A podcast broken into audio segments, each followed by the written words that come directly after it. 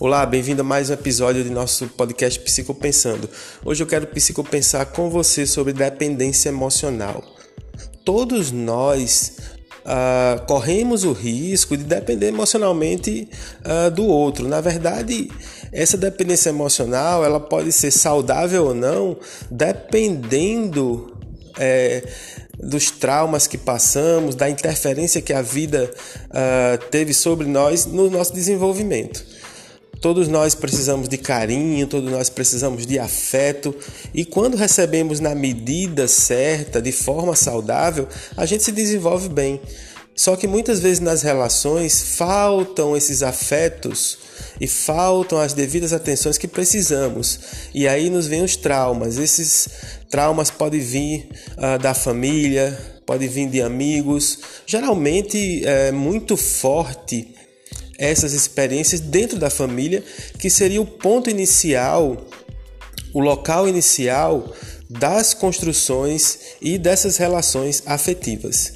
Bom, quando nós trazemos nossos traumas, quando a nossa afetividade não é desenvolvida de forma saudável e positiva, isso vai interferir com certeza na sequência de nosso desenvolvimento.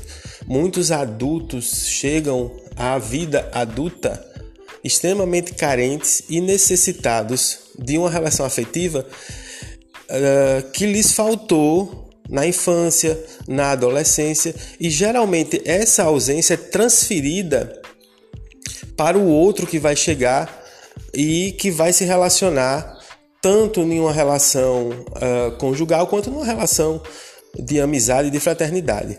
E aí as pessoas, nós projetamos todos os nossos anseios, todos os nossos desejos de tudo que nos falta no outro que chega. E aí haverá uma dependência emocional negativa que vai trazer prejuízos à relação. Porque o outro não pode chegar e ser uma muleta emocional para nós. Nós precisamos andar emocionalmente com nossos próprios pés. À medida que nós usamos os pés do outro para caminhar afetivamente emocionalmente, não estamos dando nossos próprios passos. E à medida que uh, pode acontecer, claro, de haver uma separação, um distanciamento, uh, a pessoa que está extremamente dependente emocional da outra vai cair, vai ao chão. A gente escuta muito, é muito natural nas relações conjugais. Eu não posso viver sem você, você é minha vida, você é minha razão de viver. Né? Eu, eu costumo uh, prestar bastante atenção, principalmente nessa frase: uh, Você é minha vida. Tem gente que chama o seu parceiro e a sua parceira de vida. Claro que, que são expressões tal, mas por trás trazem aí uh, uma história de, de, de frustrações e problemas em relações afetivas passadas, possivelmente dentro da família ou diante de alguma relação afetiva também que foi que não deu certo. Então é preciso entender que o outro não é a minha vida nem sua vida. Que podemos viver sim sem o outro. Claro que ninguém quer viver uma vida isolada. Ninguém quer viver sozinho no mundo porque não fomos feitos para isso. Nós fomos feitos para viver em grupo, em conjunto ou com uma pessoa específica escolhida, aquela que mais se encaixa no nosso viver, uh, se encaixa nos nossos pensamentos e por aí vai. Aquela pecinha do quebra-cabeça que entra e fica ali pronta para formar um grande cenário depois do quebra-cabeça montado.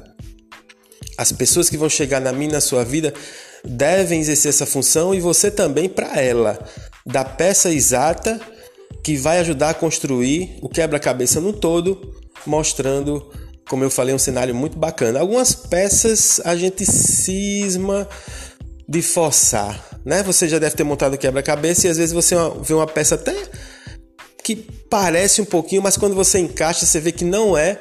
E quando a gente é criança, a gente força aquela peça, né? E aí não dá certo. No lugar de construir, como eu falei, o grande cenário final do quebra-cabeça, a gente perde tempo tentando encaixar aquela peça que não vai nunca concluir a montagem do quebra-cabeça. Mas enfim, precisamos de saúde emocional, precisamos nos conhecer e entender que o outro que chega ou você que vai para o outro deve ser a, aquela pessoa que vai juntar, juntar, que vai dividir, que vai compartilhar as emoções, as sensações de forma sadia, evitando uma dependência emocional.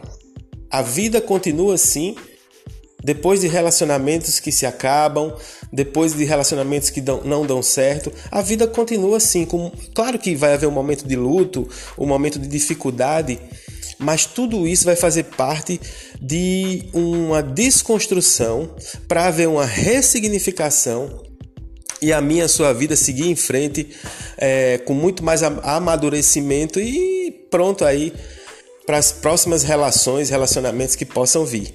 Eu sou Wagner Camelo, psicólogo clínico. Esse é o Psicopensando, um podcast feito para a gente psicopensar sobre as coisas da vida. Um grande abraço e até o próximo podcast.